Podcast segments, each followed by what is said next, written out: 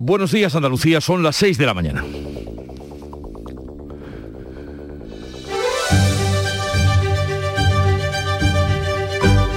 Despierta tu mente, descubre la realidad. En Canal Sur Radio, La mañana de Andalucía con Jesús Vigorra.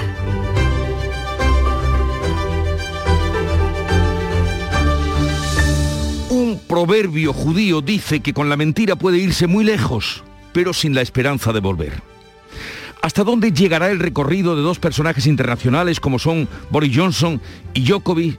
Personajes internacionales con influencia en la política y en el deporte, hoy en entredicho por sus mentiras y medias verdades. El primer ministro de Reino Unido, que llevó a su país a la incertidumbre del Brexit, tiene perplejos a los británicos, a los parlamentarios y a todo el mundo por su cinismo al afirmar en el Parlamento que confundió lo que era una fiesta con bebidas e invitados con una reunión de trabajo en el jardín de la sede presidencial, o sea, en su propia casa. ¿Hasta dónde le llevará esta mentira? ¿Se le acabó la fiesta a Boris, como se preguntan hoy los periódicos, mientras que el Independent y ya eh, va más allá, titulando en portada Un hombre sin vergüenza. Y ya que el perdón que pide no se le acepta ni por sus compañeros de partido, caerá o seguirá como primer ministro. Y a pesar de todo, continúa, ¿quién le creerá a partir de ahora? Por el mismo camino de mentir, negar y tirar para adelante transita estos días el tenista primer tenista del mundo, Djokovic, enredado en sus mentiras desde que fuera retenido en Australia al descubrirse que no tenía la vacuna del COVID, requisito que exigían para entrar en el país. Encumbrado a héroe por los negacionistas y su familia, el tenista comenzó a tratar de justificarse y la cosa ha ido a peor porque al defenderse él mismo ha ido cayendo en otras falsedades, mientras que aún no se sabe si a pesar de todo y de sus malas artes jugará en el Open de Australia. Sobre el extenso campo de batalla del COVID, sembrado de tanto dolor, muertes y bajas, la verdad y la mentira están enfrentadas. ¿Quién triunfará?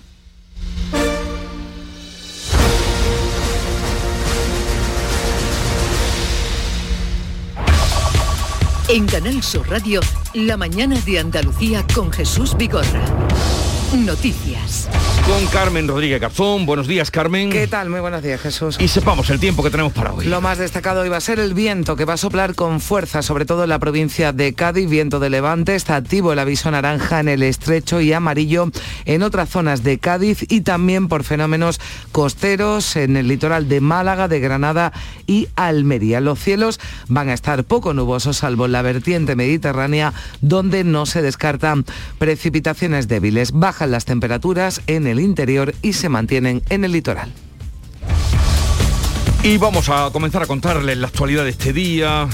Vamos a la situación del COVID. Andalucía se mantiene sin restricciones pese al incremento de contagios, muertes y hospitalizados por coronavirus. Los comités territoriales reunidos ayer han elevado a todas las provincias andaluzas al nivel 2 de alerta sanitaria, menos a Huelva, que se mantiene en el 1. Hasta la entrada en vigor del pasaporte COVID, tanto nivel 1 como 2 llevaban aparejada la entrada en vigor de limitaciones en aforos y horarios. Sin embargo, se va a actuar como en el caso del nivel 0 es decir, sin restricciones. La Consejería de Salud notificaba este miércoles 30 muertes, la cifra más alta desde principios de septiembre y algo más de 11.000 500 casos, 3.000 más que el día anterior. También han aumentado los ingresos en los hospitales con 1.724 pacientes, 227 están en cuidados intensivos. Son casi 400 más que hace una semana. El único indicador que baja es la incidencia acumulada que se sitúa en 1.560 casos por cada 100.000 habitantes. El presidente de la Junta, Juanma Moreno, destaca no obstante que los hospitales andaluces se sitúan 10 puntos por debajo de la media nacional en ocupación de camas La presión hospitalaria es del 12% en camas UCI, en las que tenemos en Andalucía, frente al 22% de presión hospitalaria que hay en la media nacional. Por tanto, estamos 10 puntos por debajo de la media nacional en presión de camas UCI. Eso tiene mucho que ver con que hemos aumentado de manera también exponencial las camas UCI que tenemos en Andalucía. Y ha habido cifras récord de contagios en España, 179.000 nuevos casos y 125 muertes. La incidencia acumulada se sitúa en 3.127 casos por cada 100.000 habitantes. Pues a pesar de estos datos, el Ministerio de Sanidad trabaja ya para que el COVID sea considerado como enfermedad endémica, sea considerado también como la gripe. Además quiere liderar internacionalmente este debate pese a los recelos de muchos expertos que entienden que aún es pronto para que se deje de considerar al COVID como pandemia. La ministra Carolina Darias dice que ya están trabajando para adaptar los sistemas de vigilancia y control de la enfermedad, pero en cualquier caso habrá que esperar a superar la sexta ola. Tenemos que ser capaces de anticipar nuevos escenarios, por lo que tenemos que comenzar a valorar la adaptación a un nuevo sistema de vigilancia y control de la COVID-19, una vez superada esta sexta ola epidémica en la que estamos inmersos. Digo bien, una vez superada nunca antes. Andalucía se muestra favorable a una actualización de la Estrategia Nacional para el abordaje de la pandemia en la que tenga un papel predominante la repercusión clínica de los casos y no la incidencia acumulada como, como hasta ahora, ya que en esta sexta ola el abordaje debe realizarse, dice el consejero Jesús Aguirre, de forma diferente. Y hoy vamos a conocer cuál será el precio máximo que se fija, que fija el gobierno para los test de antígenos. Lo va a decidir la Comisión Interministerial de Precios. No ha querido avanzar nada sobre este asunto. La ministra de Sanidad, el Partido Popular, propone que como mucho se pague dos euros por prueba. Porque los españoles no tienen por qué dejarse gran parte del presupuesto que tienen mensual en comprar test de antígenos para ver si están o no contagiados. Porque se trata de un elemento de primerísima necesidad para protegerse a uno mismo, pero también para proteger a los demás. Y hay mucha gente que no se está haciendo test de antígenos porque no tiene para comprarlo. Las farmacias seguirán siendo en España los únicos puntos donde se podrán adquirir estos test que siguen siendo el producto estrella. Entran 30 y se venden 30, entran 50 y se, y se pueden vender en un solo día. Y ante el aumento de bajas laborales por COVID, el Ministerio de Sanidad recuerda que baja y alta pueden tramitarse en un solo acto. Vamos ahora con otro asunto, además del COVID. El comisario europeo de Agricultura visita este jueves España en plena polémica, como saben, por las palabras del ministro de Consumo sobre las macrogranjas. Aunque no ha querido valorar las palabras de Alberto Garzón, el comisario ha asegurado que la carne española no es de menor calidad que la del resto de Europa y que Bruselas quiere promover las pequeñas explotaciones. Eh, la carne española tiene la misma calidad que el resto de la carne europea. Discutiremos con el gobierno español la mejor manera de usar las ayudas de la política agrícola común para dar más apoyo a los pequeños productores. La vicepresidenta y ministra de Trabajo, Yolanda Díaz, muestra su total respaldo a Garzón y considera que sería surrealista que dimitiera por decir algo que está amparado por la ciencia y por el gobierno. Preguntada por este asunto, la ministra de Defensa, Margarita Robles, ha pedido a todos los miembros del gobierno que hablen menos y trabajen más. Lo que sería bueno es que todos habláramos menos y se trabajara más. Quizás se habla demasiado y cuando hay que trabajar dentro de, su un departamento hay poco tiempo para, para hacer declaraciones. Desde Andalucía, el consejero de Presidencia insiste en que Garzón debe dimitir o disculparse por sus declaraciones y ha recordado que en nuestra comunidad hay 500, más de 500 empresas dedicadas al sector cárnico que generan más de 24.000 empleos. Y en deportes ya es oficial la renovación de Fekir con el Betis. La entidad verde y blanca ha oficializado el acuerdo alcanzado que une a las partes hasta 2026 después de que se ampliaran los contratos de Canales y de Pellegrini. Ahora le ha llegado el turno al francés. Día intenso de ayer en el Cádiz y es que la jornada vino marcada por dos ruedas de prensa casi coincidentes en el tiempo, la de despedida de Cervera como entrenador del Cádiz y la de la llegada de su sustituto Sergio González. El Sevilla sigue avanzando para la contratación de Tecatito Corona para el presente mercado de invierno y la Comisión Antiviolencia acordaba ayer miércoles declarar de alto riesgo el encuentro Betis-Sevilla correspondiente a los octavos de final de la Copa del Rey que se va a jugar el próximo sábado. Así viene este día, pero como lo cuentan, cómo lo reflejan los periódicos que ya ha visto y leído. Beatriz Galeano, buenos días. Buenos días. Bueno, pues hoy el único tema que aparece en todas las portadas de la prensa nacional española, incluida también las fotografías de portada, es un tema internacional, Boris Johnson y esa fiesta del primer ministro británico. En el país, con foto de portada y titular, Johnson pide perdón en el Parlamento por otra fiesta ilegal. En ABC, Boris Johnson reconoce la fiesta con un centenar de asistentes en su residencia El Mundo.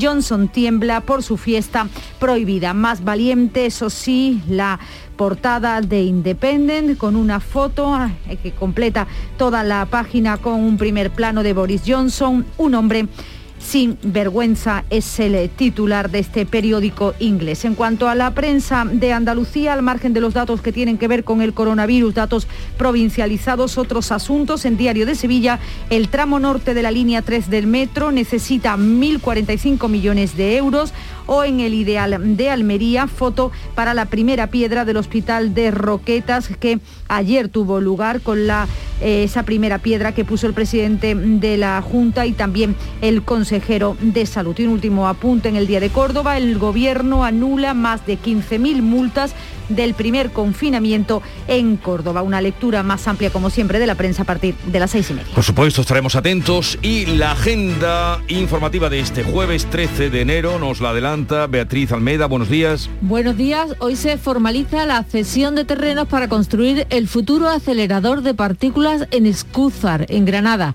Asisten a la firma la ministra de Ciencia e Innovación, de Diana Morán, y el presidente de la Junta, Juanma Moreno. La Comisión de Salud Pública estudia la ampliación de las dosis de refuerzo de la vacuna a los menores de 40 años. Hasta ahora lo habitual ha sido hacerlo por décadas, así que es de esperar que se abra el turno a los de 30 a 39. El Ministerio de Igualdad va a hacer balance de los datos de violencia machista de 2021. Ya sabemos que 43 mujeres han sido asesinadas, que son muchísimas, pero es la cifra más baja de la serie histórica.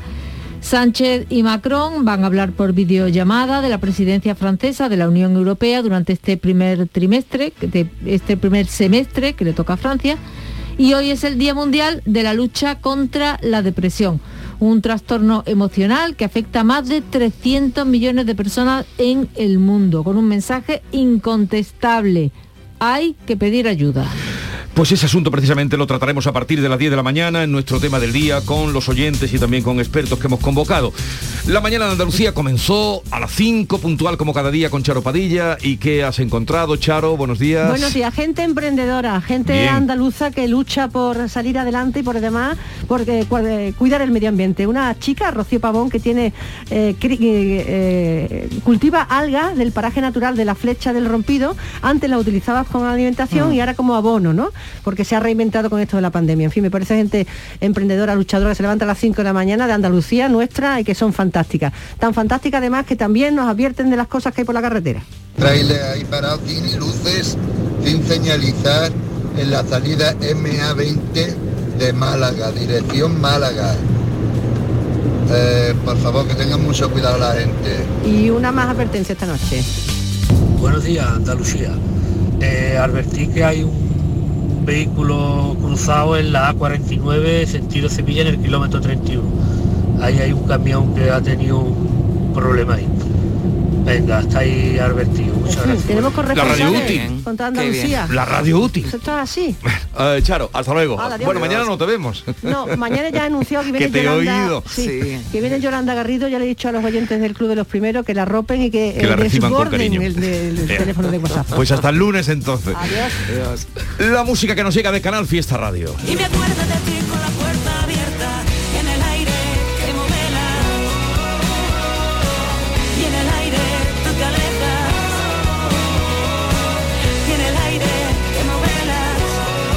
Es Malú que está a punto de iniciar su gira como todos los, los grandes artistas, Bueno, se busca.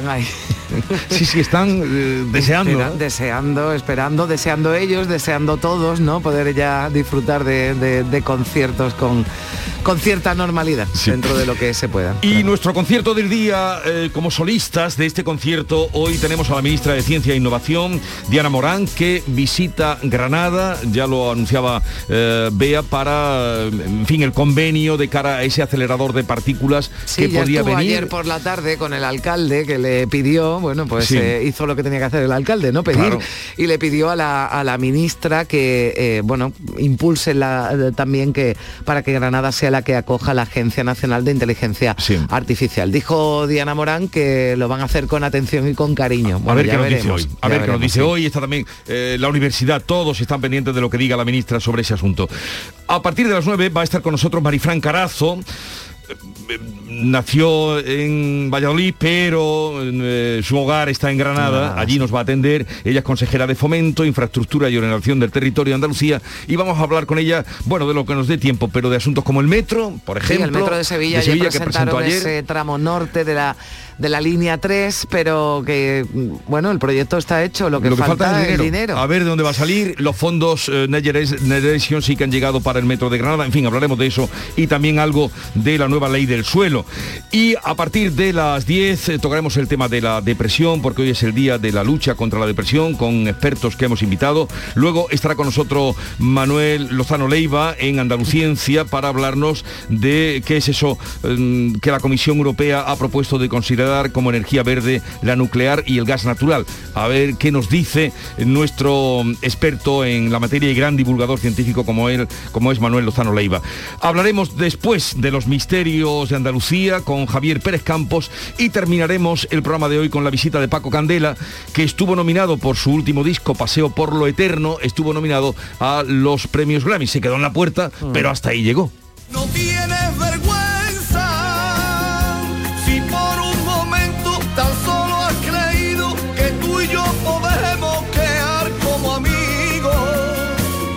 Ni que estuviera dedicada a Boris Johnson, Pues sí. a la portada que Igual se aludía. han inspirado en la portada de Independent en la canción de Paco Candela, un hombre sin vergüenza. Vaya titular, Sí, ¿eh? eh, en el Vaya titular. La en- portada si tienen oportunidad que la vean, sí, porque es una, una fotografía, ¿no? En primer plano de, de Boris Johnson y con ese con ese titular, ¿no? Tan contundente. Eh, pues lo dicho, estaremos hasta las 12 con Paco Candela para terminar y esperemos que ustedes se queden con nosotros y vivan la mañana que ahora sigue abundando en la información. La mañana de Andalucía. El sabor de un cardito de pollo aneto es gloria. Porque en Aneto lo hacen como yo, solo con ingredientes frescos y naturales de verdad, cocinados a fuego lento. Y nada más, fresco y natural, como un campo al amanecer, sin exagerar. El 21 de enero llega la única lluvia con la que no vas a necesitar un paraguas. Lluvia de millones. El acontecimiento de Euromillones donde tendrás tres oportunidades para ganar. Se reparten 100 premios de un millón de euros que tocan sí o sí. El bote acumulado y el millón que también toca sí o sí. Claro que igual el paraguas lo necesitas para recoger lo que te toque eh, poniéndolo así, del revés. Euromillones. Loterías te recuerda que juegues con responsabilidad y solo si eres mayor de edad. La actualidad y las novedades en salud, las noticias sobre investigación médica, prevención, terapias y un consultorio para responder a tus dudas. Envíanos tus consultas en una nota de voz al 616-135-135. 616-135-135. Por tu salud con Enrique Jesús Moreno. De lunes a viernes desde las 6 de la tarde. Quédate en Canal Sur Radio, la radio de Andalucía. La mañana de Andalucía con Carmen Rodríguez Garzón. Canal Sur Radio. 6 y 18 minutos de la mañana suben las muertes por COVID en Andalucía con 30 fallecimientos notificados en 24 horas este miércoles por la Consejería de Salud. Es la cifra más alta desde principios de septiembre. Los 11.545 contagios contabilizados además son 3.000 más que los del día anterior. También han aumentado los ingresos en los hospitales donde actualmente hay 1.724 personas con COVID, 227 están en cuidados intensivos. El único indicador que baja la tasa de incidencia, baja 49 puntos y se sitúa hoy por hoy en 1.560 casos por cada 100.000 habitantes. Pese a este escenario, Andalucía se mantiene sin restricciones por la pandemia otros 15 días, a pesar de que la Junta ha elevado a todas las provincias al nivel 2 de alerta sanitaria, todas menos a Huelva, que se mantiene en nivel 1. Es lo que han decidido los comités territoriales de salud pública de alto impacto de las ocho provincias que se reunieron en el día de ayer. Olga Moya, ¿qué tal? Buenos días. Hola, buenos días. Hasta la entrada en vigor del pasaporte COVID, tanto el nivel 1 como el 2 llevaban aparejada la entrada en vigor de ciertas limitaciones en aforos y horarios.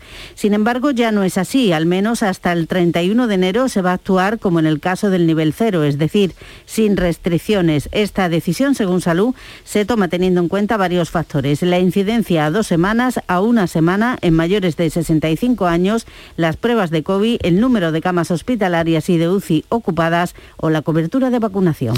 Andalucía resiste a la sexta ola del COVID. Los hospitales andaluces se sitúan 10 puntos por debajo de la media nacional en ocupación de camas UCI, es lo que destacaba el presidente de la Junta, Juanma Moreno, que atribuye esta situación al alto índice de vacunación y también al incremento de inversión sanitaria que ha permitido, decía, aumentar las camas en cuidados intensivos. Lo decía durante la colocación de la primera piedra del futuro hospital de Roquetas en Almería, si se refería a ese esfuerzo inversor de la Junta más de 2.000 millones de euros, más de 2.000 millones de euros a la sanidad pública hasta alcanzar una cifra histórica de casi 12.000 millones de euros de inversión.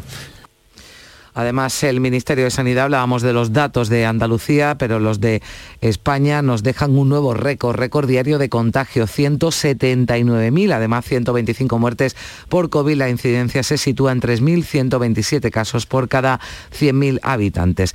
Continúa, entre tanto, el debate sobre si ya se puede tratar el COVID como una enfermedad endémica o todavía hay que esperar. Tras la reunión del Consejo Interterritorial de Salud que abordó ayer este asunto. La ministra de Sanidad explicaba que la enfermedad poco a poco va adquiriendo características de endemia como la gripe y por eso España está decidida a valorar un cambio en el sistema de conteo y de análisis. Aunque la OMS cree que Omicron no va a ser la última variante y advierte de que en el futuro puede surgir una más mortal mientras no se ponga coto al virus. Por ello, el director Mike Ryan ha sido tajante. No es prudente perderle el miedo al virus.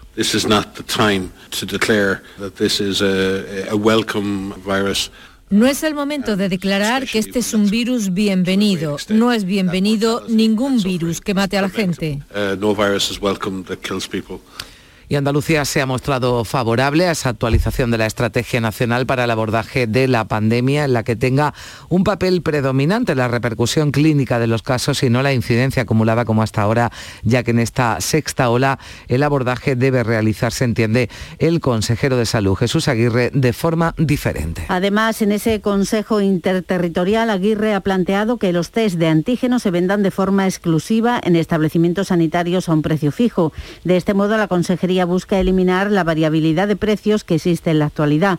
El consejero andaluz ha vuelto a insistir en la necesidad de que el Gobierno de España se pronuncie sobre el reparto de los fondos COVID. Es necesario saber cuándo llegarán y cómo se efectuará ese reparto, defendía el consejero. Hoy la Comisión Interministerial de Precios de los Medicamentos se reúne para decidir precisamente cuál va a ser el coste máximo, el precio máximo de los test de antígenos. Este pasado miércoles la ministra Carolina Darias no quiso desvelarlo tras esa reunión del Consejo Interterritorial de Salud. La Comisión Interministerial, una vez finalizada la misma, les atenderé y podré compartir con ustedes eh, el acuerdo, el acuerdo alcanzado por la Comisión Interministerial. En cualquier caso, la intención es que sea el precio lo más asequible posible precio máximo de 2 euros por test es lo que propone el Partido Popular, que incluso plantea que sean gratuitos para las familias cuyo nivel de renta no les permita adquirirlos. Las farmacias andaluzas, entre tanto, mantienen una demanda altísima de test de antígenos hasta alturas del año. Lo normal sería que no parasen de vender antigripales, sin embargo, el verdadero producto estrella sigue siendo el test. Encontrarlos, da igual si es nasal o de saliva, es todavía difícil a estas alturas del año. Y es que a la cercanía de las fiestas hay que unir la llegada de los catarros estacionales con el típico moqueo, dolor de garganta o de cabeza. Son síntomas de los que ahora nadie se fía. Lo que sí se han aplacado un poco han sido los precios. En plena Navidad los test llegaron a costar 9 e incluso 11 euros la unidad. Por eso muchas personas ven bien que se intente regular el precio. Igual tenían que haberlo hecho antes, igual que regularon mascarillas, pero también hay que hacer las cosas con un poquito más de previsión. Tenía que ser un poquito más barato, ya que hay que hacerse tanto. Que yo, gracias a Dios, no lo he tenido que usar todavía. Yo me haría una PCR para más seguridad. El Seprona se ha incautado en Sevilla la Guardia Civil de más de 3.000 test de antígenos que se vendían en establecimientos no autorizados. Además, son test de dudosa eficacia porque en principio no cumplirían con la normativa. Según el portavoz de la Guardia Civil, Fran López, en total se han abierto expedientes administrativos a 11 establecimientos que también podrían incurrir en un delito penal. El operativo se puso en marcha tras detectarse anuncios en escaparates de comercios que nada tienen que ver con una sitios como gasolineras, papelerías, ferreterías, peluquerías, incluso tiendas de ultramarinos, pues se han montado en este carro de la demanda y se han puesto a, a vender test de antígenos. Se monta un dispositivo entre la preocupación que se suscita y son 10 agentes del CEPRONA de toda la provincia quienes se coordinan para hacer unas inspecciones para ver quién está vendiendo esto fuera del circuito legalmente establecido, que son las farmacias. Y ya saben que la ola de contagios también ha traído una abrumadora presión a la atención primaria. La ministra de Sanidad, Carolina Darias, recuerda a las comunidades que pueden tramitar de manera simultánea las bajas y altas laborales por COVID. Los positivos las recibirán directamente, esa alta, siete días después de notificar el contagio, si no tienen síntomas o complicaciones. Como también manifestó ayer el ministro Escribá, es posible emitir la baja y el alta simultáneamente en un mismo acto por un facultativo, esa posibilidad ya existe, de hecho está siendo ya realizada por muchas comunidades autónomas y también que lo que se trata es de adaptar un procedimiento informático que corresponde a cada comunidad autónoma hacerlo. En Canal Sur Radio, en el Mirador de Andalucía, el vicepresidente de la Sociedad Andaluza de Medicina Familiar, Ignacio Merino, ha recordado que la gestión de bajas y altas los siete días en el mismo procedimiento es una práctica que ya se viene haciendo para enfermedades leves. Que en Andalucía se estaba realizando para cuadros leves, es decir, para un cuadro de una sofaringitis, una rinitis, un cuadro pequeño, un cuadro catarral leve, ya se estaba gestionando, porque lo que se hace es gestionar una baja, eh, siempre se hace con los estándares del Instituto Nacional de la Seguridad Social. Hay unos estándares, una duración de baja en función de la, de la patología que se tenga, y esa, esa media de baja nos da una orientación. Uno de cada diez autónomos en Andalucía está de baja por contagio cuarentena por COVID, una situación que está mermando la continuidad de sus actividades de la Asociación de Autónomos. Alertan de la dificultad además para devolver los créditos eh, concedidos. Lorenzo Amor decía en Canal Sur que la situación de tsunami con más de 50.000 autónomos en Andalucía afectados y con problemas en la tramitación de las bajas y las altas está llevándoles a una situación insoportable. Esto ha provocado que muchas en muchas ocasiones ha sido muy difícil mantener abierta la actividad. Se está dando el caso que un trabajador que cursó la baja no puede dar el alta o cursar el alta porque todavía no está tramitada esa baja, ¿no? El sector turístico andaluz, hoteles, restauración, agencias de viaje están reclamando ampliar al menos hasta junio los SERTES, los expedientes de regulación temporal de empleo que finalizan el próximo 28 de febrero, una solicitud que realizan ante la caída de las reservas y el temor de que se puedan suspender celebraciones de fiestas de primavera por el incremento de los contagios con la variante Omicron. El presidente de la Federación Andaluza de Hostelería, Javier Frutos, ha hablado de una caída de la facturación de un 35%. La verdad que seguimos pasándolo mal, la brecha ha sido grande, las navidades no han sido las esperadas y este primer trimestre con la con el pago de los ICO, pues verdad que, que va, va a iniciarse pues complicado también. Y la Comisión de Salud Pública va a estudiar este jueves la ampliación de la dosis de refuerzo de la vacuna a los menores de 40 años. Hasta ahora lo habitual ha sido hacerlo por décadas, así que es de esperar que le toque el turno a los de 30 a 39. Francia ha aprobado ya, lo hacía la pasada noche, el pase vacunal que busca potenciar la vacunación. Ha salido adelante con algunas enmiendas introducidas por la mayoría conservadora en el Senado. Son modificaciones que flexibilizan la norma. El pase se limita a mayores de 18 años y solo será obligatorio cuando el país supere los 10.000 hospitalizados. Ahora mismo tiene 24.000. Y en Reino Unido crece el malestar y la presión contra Boris Johnson por su participación en la última fiesta conocida en Downing Street durante el confinamiento. Durante la sesión de control en el Parlamento, la oposición le ha exigido que dimita. Él ha pedido perdón de todo corazón. Quiero disculparme. Sé que millones de personas de este país han hecho extraordinarios sacrificios durante los últimos 18 meses y sé que estarán enfadados y sentirán ira hacia mí y el gobierno que lidero.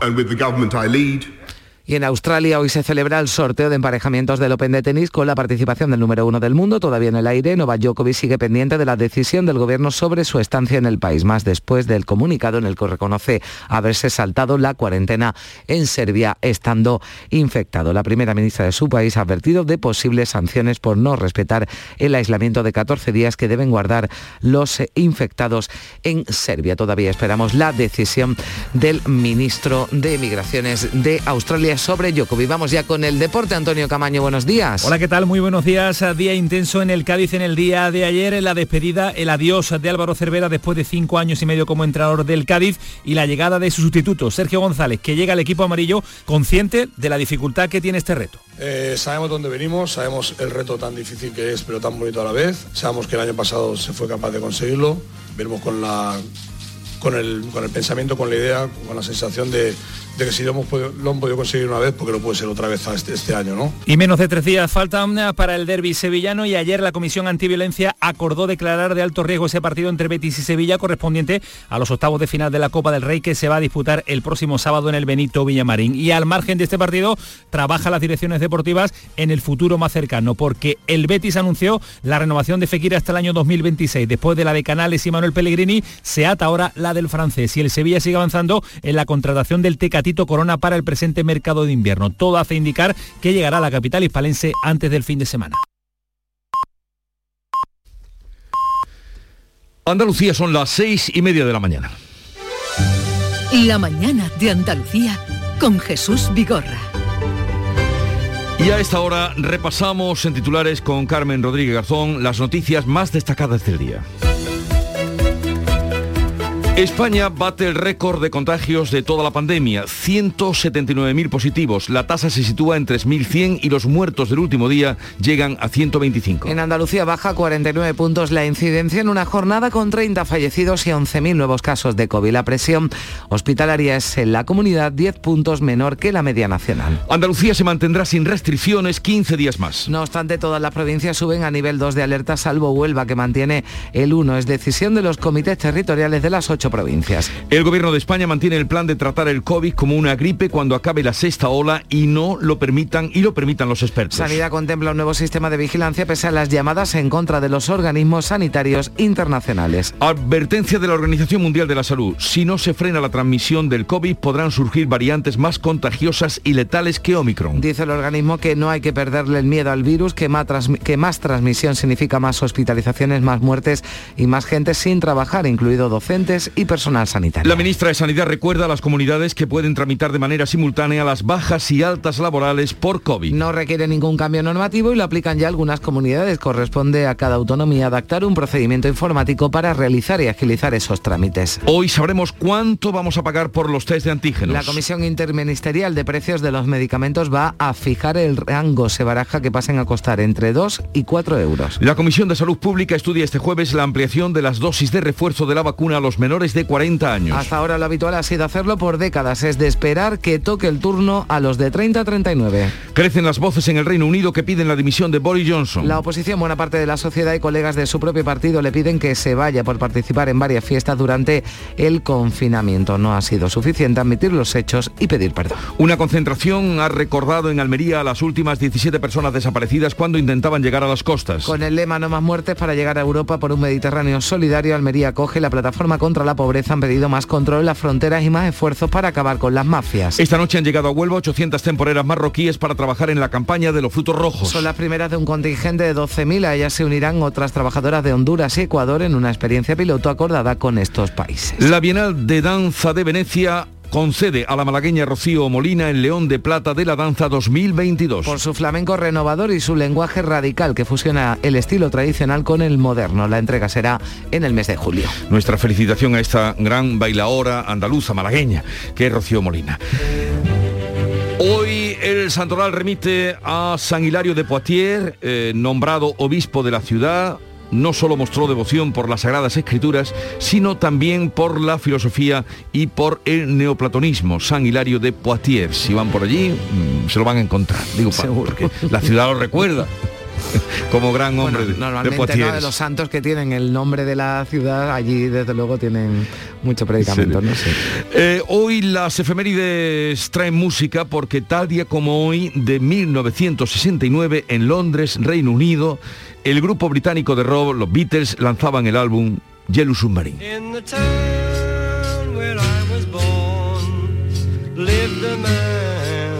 who sailed to sea and he told in the land of submarines. So we say Tendrían esta música de los Beatles en la fiesta de Downing Street? No es posible. la reunión de trabajo, ¿no? Que decía. La reunión de trabajo. Es que es increíble. Ahora te traigo una cita en relación con, con eso. Eh, eh, es que es, parece mentira que con esa desfachatez se pueda decir eso en público. Bien, pero tienen esta música. Y tal día como hoy, de 1998, el grupo español, el último de la fila, anunciaba su definitiva disolución de los dos, de Kimi Portet y Manolo García.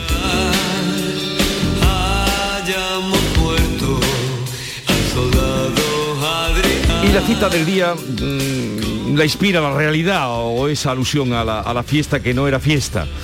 Eh, una mentira es como una bola de nieve. Cuanto más rueda, más grande se vuelve.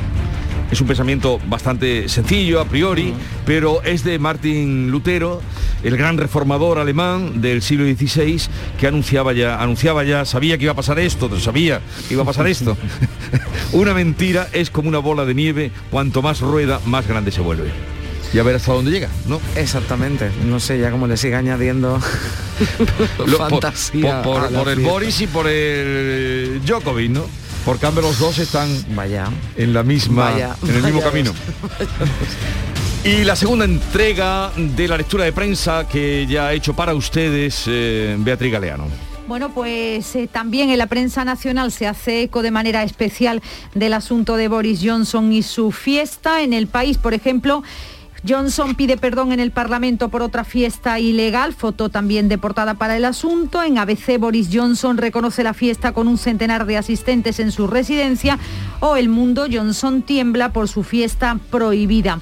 En el caso de la prensa inglesa, de Independent, primer plano para una fotografía de Boris Johnson con un titular que dice así, un hombre sin vergüenza. Otros asuntos en la portada de la prensa española, por ejemplo, en el país las autonomías agilizan las bajas laborales ante el récord de contagios. Cuatro comunidades, dice este rotativo, darán el alta de forma automática a los eh, siete días. En el caso del mundo, Feijó, el presidente gallego, se suma a Ayuso para denunciar trato de favor con los fondos de la Unión Europea. Dicen que se favorece, que se está favoreciendo a la comunidad valenciana, Navarra, al País Vasco y a Extremadura, que lo está haciendo el gobierno en ese reparto de fondos europeos. En cuanto a la prensa andaluza, en Diario de Sevilla, hoy portada para el metro, el tramo norte de la línea 3 del metro necesita 1.045 millones de euros. Desde luego el metro un tema recurrente desde hace muchos años. Otro asunto, los regadíos de Doñana también enfrentan a los partidos. En el ideal de Almería, foto para la primera piedra del hospital de Enroqueta de Mar. Hoy estoy cumpliendo un sueño, son las palabras del presidente de la Junta. Y el día de Córdoba, el gobierno anula más de 15.000 multas del primer confinamiento en Córdoba. Devuelve de oficio las que fueron abonadas. En cuanto al diario de Cádiz, eh, habla de Semana Santa. Las cofradías apuestan por limitar el aforo del público en Semana Santa. Desde luego este es uno de los temas del que se va a hablar de aquí a marzo muchísimo. En Ideal de Jaén, Jaén produce más aceite a 1 de enero que hace un año, pese a la previsión a la baja del aforo. Son 230.000 toneladas con la campaña al 70%. Llegan las primeras temporeras, esa es la foto de portada del Huelva Información. En Granada hoy, inteligencia artificial, la gran apuesta de futuro para Granada. La ministra de Ciencia muestra interés por la petición de albergar la Agencia Nacional. Ya se han cedido los terrenos para ese acelerador. Y por último, la foto de portada del Málaga hoy. Venecia encumbra Rocío Molina, una foto para la bailaora malagueña. Recibe de la Bienal el León de Plata de la Danza 2022. Bien, pues ahí está eh, el avance, lean ustedes eh, la prensa que siempre es muy enriquecedor. Son las 6.38 minutos de la mañana, sigue la información en Canal Sur Radio.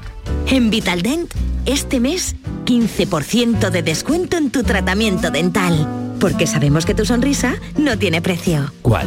¿Mi sonrisa? ¿Será la mía? Oye, ¿y la mía? Claro, la vuestra y la de todos. Hacer sonreír a los demás no cuesta tanto. Pide cita en el 900-101-001 y ven a Vitaldent. El sabor de un cardito de pollo anito es gloria. Porque en Aneto lo hacen como yo, solo con ingredientes frescos y naturales de verdad, cocinados a fuego lento. Y nada más, fresco y natural, como un campo al amanecer, sin exagerar. El 21 de enero llega la única lluvia con la que no vas a necesitar un paraguas. Lluvia de millones. El acontecimiento de Euromillones donde tendrás tres oportunidades para ganar. Se reparten 100 premios de un millón de euros que tocan sí o sí. El bote acumulado y el millón que también toca sí o sí. Claro que igual el paraguas lo necesitas para recoger lo que te toque eh, poniéndolo así, del revés. Euromillones. Loterías te recuerda que juegues con responsabilidad y solo si eres mayor de edad.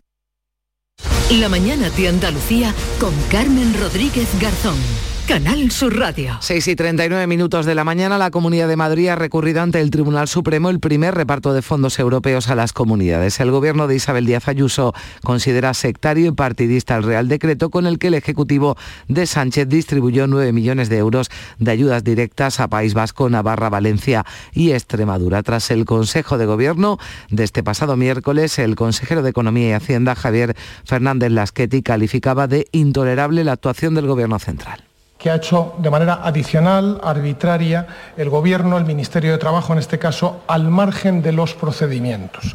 El consejero de Ayuso ha recordado que envió una carta a la vicepresidenta Yolanda Díaz en octubre preguntando por esta cuestión y al no recibir respuesta se han decidido por acudir a los eh, tribunales. En las últimas horas la vicepresidenta primera del Gobierno y ministra de Economía Nadia Calviño ha rechazado esa decisión del Gobierno de Ayuso de presentar un recurso contra el reparto de los fondos COVID de la Unión Europea y ha señalado que Madrid es la tercera comunidad más beneficiada. Y hoy visita, hoy jueves, del comisario europeo de Agricultura. España en plena polémica por las palabras del ministro de Consumo, Alberto Garzón, sobre las macrogranjas. Aunque no ha querido valorar las eh, declaraciones del ministro de Consumo, se ha asegurado el comisario que la carne española no es de menor calidad que la del resto de Europa y que Bruselas quiere promover las pequeñas explotaciones ganaderas. El consejero de presidencia de la Junta ha dicho en las últimas horas que el ministro de Consumo debe dimitir o al menos disculparse por sus declaraciones sobre el sector cárnico. Elías Bendodo ha visitado en Málaga una de las eh, empresas eh, cárnicas como muestra de apoyo del gobierno andaluz. Nuestra comunidad, recordaba, exportó en 2021 carne por valor de 400 millones de euros. Acusaba a Garzón Elías Bendodo de atacar a un sector fundamental para nuestra tierra. Que no es la primera vez ya lo hizo con el turismo, ya lo hizo con el aceite de oliva, ya lo hizo con el jamón y ahora con el sector cárnico. Ya está bien, ya está bien. Por tanto, yo quiero decir con esto que el gobierno de Sánchez o tiene que pedir una rectificación urgente al ministro o el cese inmediato. Ciudadanos va a proponer la reprobación del ministro Garzón en el Parlamento de Andalucía. La decisión no tiene efectos prácticos, pero sí un importante cariz simbólico. El ministro Garzón no va a dimitir, como no lo hizo en, otra ocasión, ya que el señor Sánchez se dedica a excusarlo y no hacer de presidente de gobierno y cesarlo, Ciudadanos va a pedir su reprobación en el Parlamento de Andalucía en el primer pleno donde pueda introducir esta iniciativa. Y aquí es donde le pedimos responsabilidad al Partido Socialista de Andalucía y singularmente al señor Espada. La portavoz del PSOE en el Parlamento, Ángeles Ferri, define este debate como una cortina de humo, dice, de la Junta para sacar rédito electoral. Estoy convencida, como digo, de que el ministro Garzón no ha tenido las mejores declaraciones, pero también estoy convencida de que el PP está intentando sacar un rédito electoral eh, en un sector porque tiene una campaña electoral a la vuelta de la esquina y fundamentalmente en Andalucía también tengo que decirle que se, se pretende hablar de este tema para no hablar del principal problema que tenemos, que es el colapso de la atención sanitaria. La ministra de Transición Ecológica, Teresa Rivera, salía ayer en defensa cerrada de Alberto de Garzón y rechaza que deba dimitir. ¿Cómo debemos reforzar los estándares sociales y ambientales de un sector clave, fundamental y enormemente positivo para nuestra economía? Todo lo demás es ruido interesado que esconde otros elementos de agenda que quizá merecerían más atención.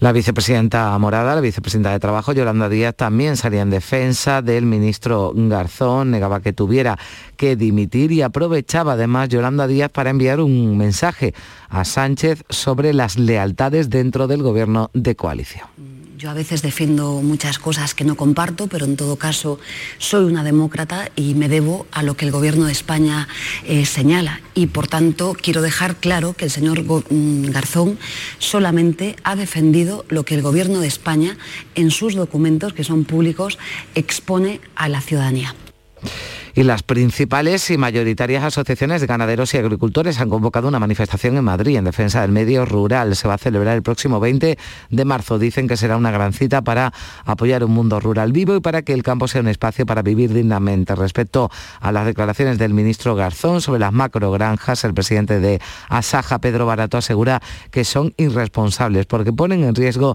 el enorme sacrificio de miles de profesionales del sector. Irresponsables siendo generoso, le voy a dar el desconocimiento, le voy a quitar la mala fe, aunque se la podría poner.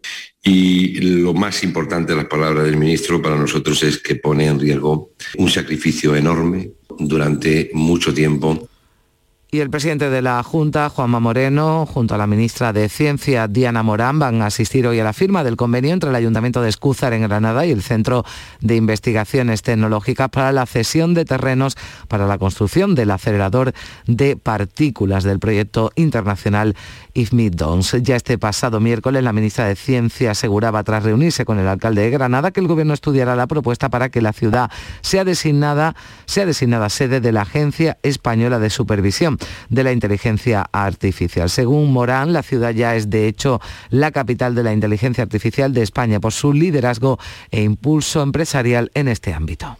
Por supuesto, el Gobierno de España va a estudiar con atención la propuesta y la candidatura que desde el Ayuntamiento y desde la Universidad se ha hecho, pero claramente Granada ya es, eh, de hecho, una capital o la capital de la inteligencia artificial de nuestro país y las primeras obras de la línea 3 del metro de Sevilla podrían comenzar a finales de año si antes se cierra la financiación de los 1.045 millones de euros que cuesta. Ayer se presentaba en la Consejería de Fomento el documento con la actualización del proyecto.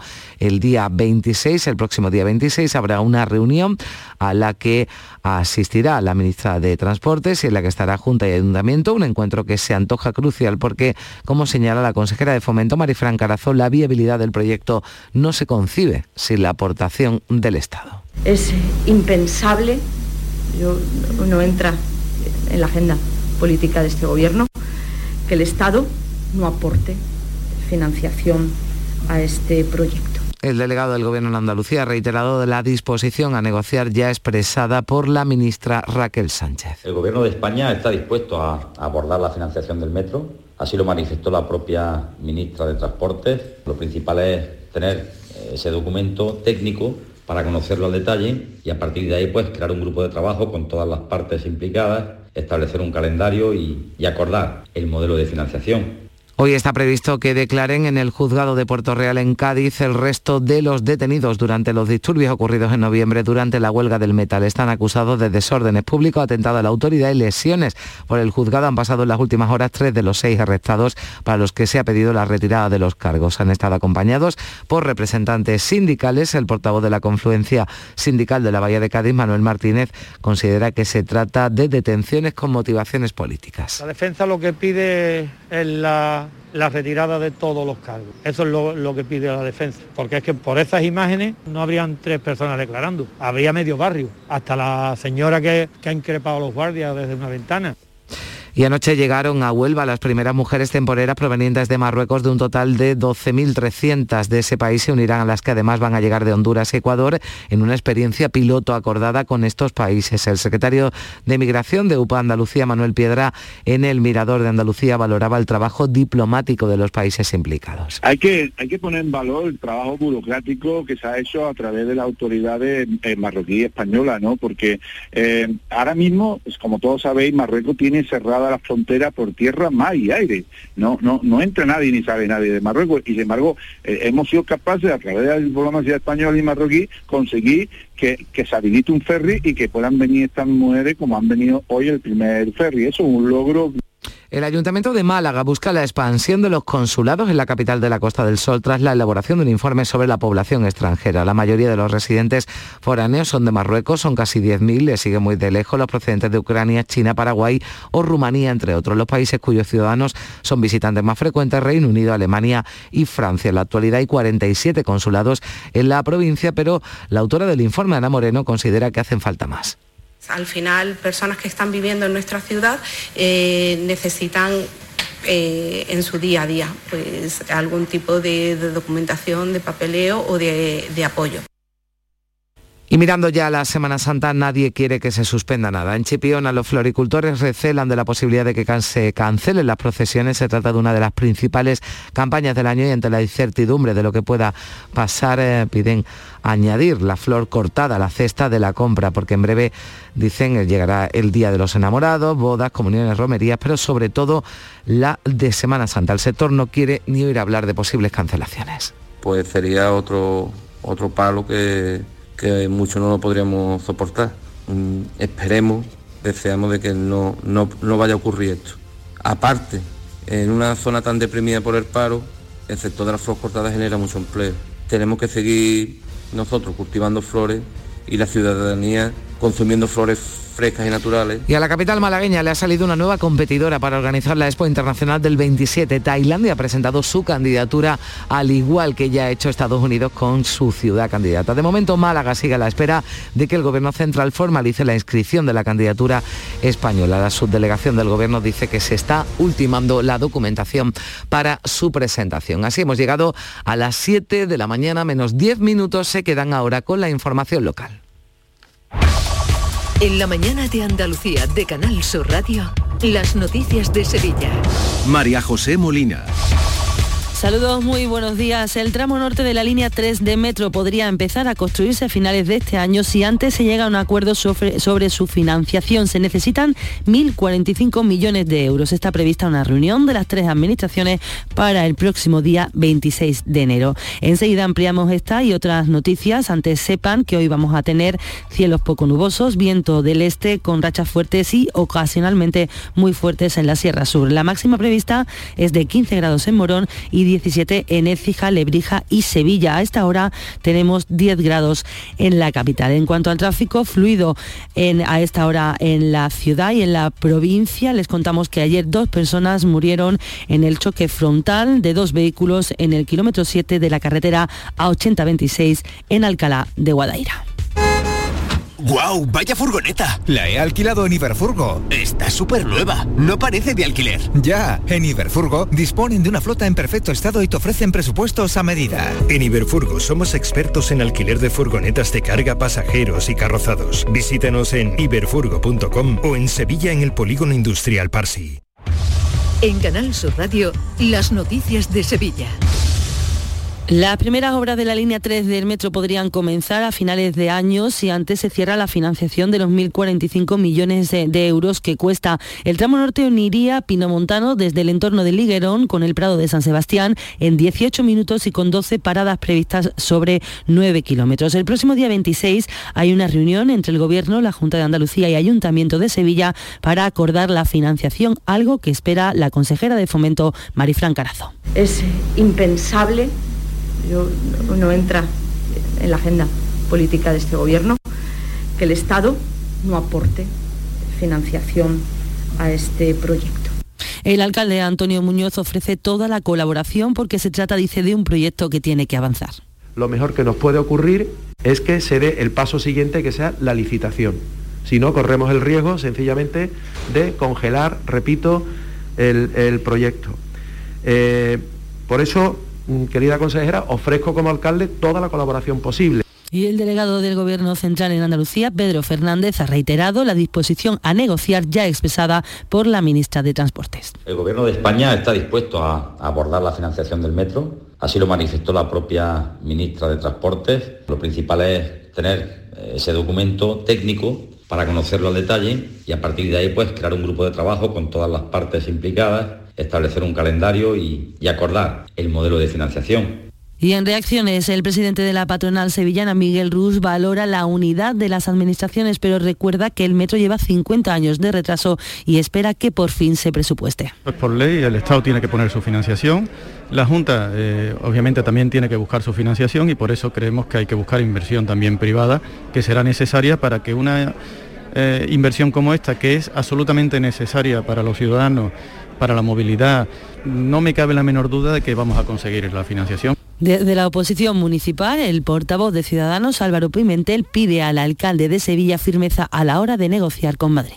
Que sea firme su reivindicación para la cooperación en la financiación de esta obra tan vital para la ciudad de Sevilla. Recordemos que Sevilla tiene muchos problemas de movilidad, todos lo estamos sufriendo cada día. Son las 6 y 54 de la mañana. Transportes Cariño. Trasladamos tu vehículo a cualquier punto de España o Europa con rapidez, seguridad y total garantía. Nuestro secreto, ofrecer a cada cliente un servicio adaptado a sus necesidades, siempre en los plazos establecidos. 958 61 48 99. Transportevehículos.es. Más de 60 años al servicio de nuestros clientes. Los lunes, a las 10, El Llamador. Y si te lo perdiste, búscanos en nuestra web y app en la radio a la carta. Canal Sur Radio. Las noticias de Sevilla.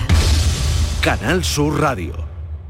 El aeropuerto de Sevilla está ya notando un descenso del tráfico de pasajeros. El volumen está por debajo de las previsiones para los dos primeros meses del año, a pesar de que en el último trimestre se había recuperado el 75% de las conexiones aéreas que había en 2019. En Canal Sur Radio, el director del aeródromo sevillano, Sergio Millanes, ha reconocido que el problema ahora está en cómo evoluciona la variante Omicron, que ya ha rebajado las expectativas de estas semanas. La nueva hora, la verdad, que la empezamos a notar un poco ahora porque durante las, las Navidades eh, hemos tenido una buena, una buena ocupación. Eh, ahora lo que se ha notado es que a partir de prácticamente el inicio de esta semana ya la ocupación de los, de los vuelos está bajando mucho. Eh, pronto para poder ver cómo va a evolucionar, pero durante a lo mejor un mes o dos estaremos sufriendo estas, esta bajada de la ocupación. El sector hotelero sevillano, por su parte, apenas alcanza este mes un 20% de ocupación y vive con preocupación lo que pueda suceder con la Semana Santa y la feria. Su presidente, Manuel Cornax, aboga por prorrogar los ERTES y los créditos para poder mantener las plantillas. Para nosotros sería una auténtica catástrofe que tampoco este año hubiera fiestas de, de primavera porque las necesitamos de una forma urgente para aliviar un poquito las tensiones de tesorería y para mantener las plantillas. Pero el Comité Territorial de Alerta de Salud Pública ha decidido mantener a toda la provincia en nivel de riesgo 2 tras una nueva valoración de la situación sanitaria por COVID, por lo que no habrá restricciones ni de aforo ni de horarios. En el balance, ocho personas han fallecido en las últimas 24 horas y se registran 1.593 contagios y una tasa media provincial de 1.169 casos por cada 100.000 habitantes. Los hospitalizados suben un día más y son ya 368 y 51 están en UCI. Las residencias están registrando numerosos contagios, pero solo hay 12 personas ingresadas. Para el director de Cuidados Sociosanitarios de la Junta, José Repiso, la situación de los geriátricos es un reflejo de lo que ocurre en la calle y además era algo previsible. Que después de una fiesta donde muchos abuelos han salido con su familia y hay contagio comunitario, sabemos la alta incidencia que hay en los domicilios, eso también tiene su repercusión, lógicamente, en los, las profesionales que, que, también vuelven a su casa y hacen uh -huh. vida familiar. Pues bueno, eso tenía que tener una correspondencia en la residencia y, eh, y es el dato, el dato objetivo que hay. Las bajas por coronavirus están afectando a los servicios municipales de Sevilla. El representante del sindicato CESIF, Miguel Ángel Sáenz, ha pedido que se reúna el Comité de Seguridad y Salud Laboral para que se tomen las medidas necesarias que eviten los contagios entre los empleados del ayuntamiento. Asegura que no hay teletrabajo, tampoco grupos burbuja y falta de prevención está afectando a todo.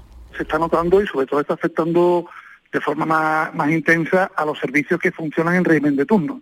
Policía, bomberos, personal de atención al, al público en horario de mañana y tarde. Ahí sí se está notando eh, más la incidencia. Está habiendo ya problemas a la hora de conformar eh, algunos de los turnos por falta de personal. Vamos, se está notando en todos los servicios municipales. Y les contamos que el Seprona se ha incautado en la provincia de Sevilla de más de 3.000 test de antígenos que se vendían en establecimientos no autorizados. Además son test de dudosa eficacia porque en principio incumplirían con la normativa. Según el portavoz de la Guardia Civil, Fran López, en total se ha abierto expediente administrativo a 11 establecimientos que también podrían incurrir en un delito penal sitios como gasolineras, papelerías, ferreterías, eh, peluquería, incluso tiendas de ultramarinos, pues se han montado en este carro de la demanda y se han puesto a, vender test de antígenos que son solo las farmacias las que están autorizadas a vender los test de antígenos y que otro tipo de establecimiento lo que está haciendo es un intrusismo y no está autorizado. Y ahora tiempo para los deportes de la mano de nuestro compañero Antonio Camaño. Buenos días. Hola, ¿qué tal? Buenos días. La Comisión Antiviolencia acordó ayer miércoles declarar de alto riesgo el encuentro Betis-Sevilla correspondiente a los octavos de final de la Copa del Rey que se va a jugar el próximo sábado en el Benito Villamarín. Al margen de este auténtico partidazo, los dos equipos trabajan en su futuro porque el Betis oficializó la renovación de Fekira hasta el año 2026. Después de la de Sergio Canales y Pellegrini, ahora le llegó el turno al francés. Y el Sevilla sigue avanzando también en la contra del Tecatito Corona para el presente mercado de invierno. La operación está muy adelantada y la idea de ambas partes es que el jugador esté en la capital hispalense antes del fin de semana. En Cultura les contamos que la joven artista jerezana Ana Barriga expone su obra desde hoy en la Galería Birimbao, en las calles Alcázares, en Sevilla. Estudió y comenzó su carrera y ahora vuelve tras vender todo en Nueva York y con proyectos internacionales por delante. Pues está aquí, que volver aquí a Sevilla, que cuando yo estaba en la universidad ellos eran los, que, los primeros que me ofrecieron entrar al mercado del arte y demás. Esta es mi tercera exposición aquí y estoy feliz de la vida de volver. Y hoy jazz en el espacio Turina y en la sala X, esto que escuchan Julián Maeso Organ Trio.